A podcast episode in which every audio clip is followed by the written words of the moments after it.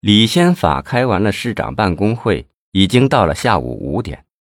走出会议室的门，常务副市长欧阳新跟了上来。李市长，你刚才怎么把公安局要的那五十万给批了？再放一放嘛！我就不信这个宋继明还能撑多少天。李先法沉着脸进了电梯，看看没有其他人，才说：“我也想拖他几天，只怕是说不过去了。”省厅的专案组已经到了，他们已经向文书局借了十万。你说这事闹的真是骑虎难下呀！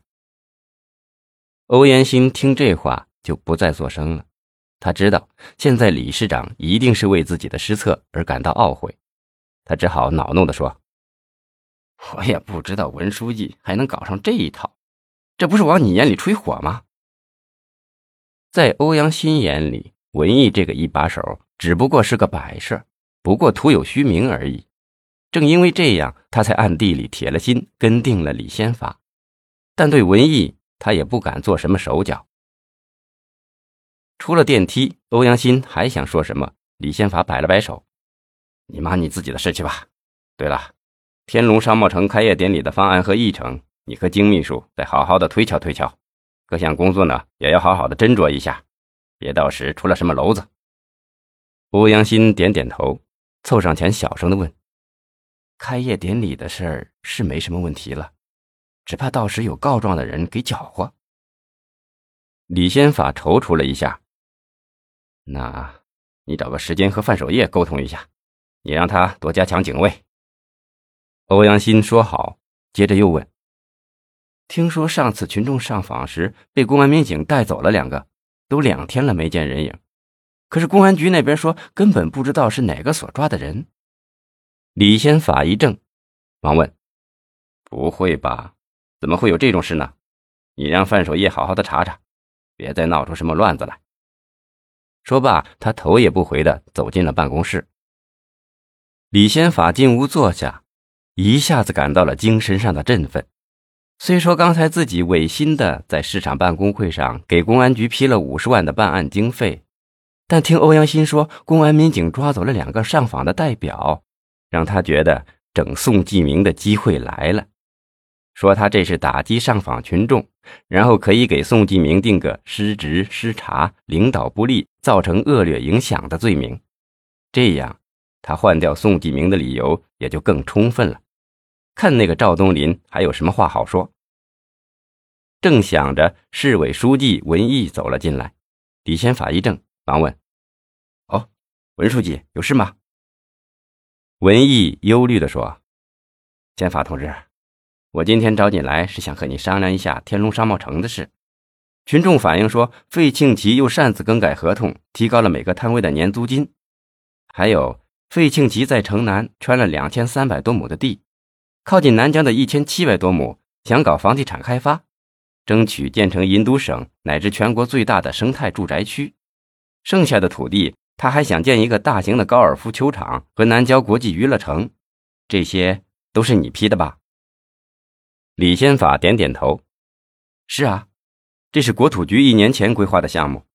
我一看是给南疆城市建设增加新亮点。再说，我也是想拿个名副其实的联合国人居奖嘛。”李先法说罢，示意文艺坐下。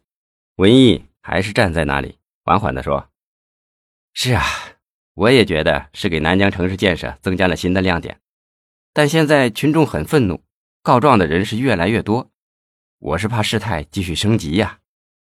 说着，文艺在办公室里踱起了步，情绪有些激动。事情闹到这一步，究竟是人为因素造成的，还是客观的原因带来的？或许是两个原因都有。宪法同志。我认为眼下的当务之急就是必须尽快的拿出可行的对策。我担心，如果有人到省里或是到中央告状，你我都担待不起呀。李先法却慢条斯理的反问：“那你打算怎么办？”文艺有些生气的说：“先法同志，这些事都是你批的，你怎么问我怎么办？”李先法见状，语气稍微缓和了一下。啊，我打算先开个常委会。文艺一听这话，眼睛盯着李先法，吃惊的问：“开常委会？开常委会干什么？”李先法点点头：“是啊，先开个常委会，通报通报情况，让大家讨论研究一下，统一统一思想呀。这这还用通报和研究吗？全市人民都知道了，又有什么可以讨论研究的呢？”李先法一拍桌子，生气的问：“那你说怎么办？你是一把手，你拿出一把手的魄力来吗？”文艺生气的板起脸：“先法同志，这不是你我扯皮的时候。我认为，如果现在为了这事搞到常委会上研究，如果还需要我们进一步统一思想，那我们这个常委会已经糊涂到了应该解散的程度了。为什么非要通过会议解决呢？真是这样。”我想，这就是自由放任，就是随意推诿，就是优柔寡断，就是置之不理。我们这样做的结果是什么？就是不关心群众的疾苦，就是闭耳塞听。这样就是对国家和人民最大的犯罪。